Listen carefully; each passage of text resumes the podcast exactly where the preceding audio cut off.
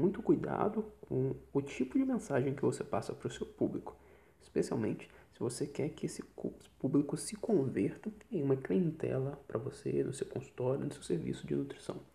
Por que, eu digo que você tem que ter cuidado com o tipo de mensagem, o tipo de conteúdo que você passa para o seu cliente?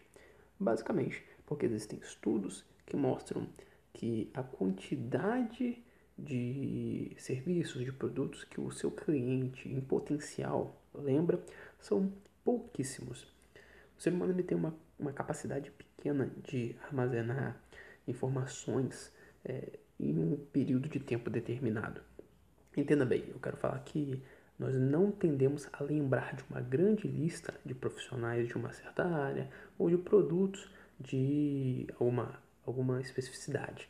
Então nós temos uma quantidade limitada que nós lembramos de imediato. E o que que isso nos diz? Isso nos diz que nós temos que ter um serviço de extrema qualidade e fazer um marketing que seja muito eficiente para que nós sejamos lembrados sempre pelo nosso cliente como o topo dessa lista. Então, basicamente, o que, que tem que acontecer? Quando alguém falar em nutricionista para o seu potencial cliente, o primeiro que tem que vir na cabeça dele, aquele que tem que estar tá no topo da lista, é você. Porque é esse que ele vai escolher quando ele quiser se consultar. É esse que ele vai recomendar para os seus amigos ou para os seus familiares. Não vai ser o segundo, não vai ser o terceiro, e muito menos o décimo dessa lista, porque provavelmente ele nem vai lembrar desse décimo.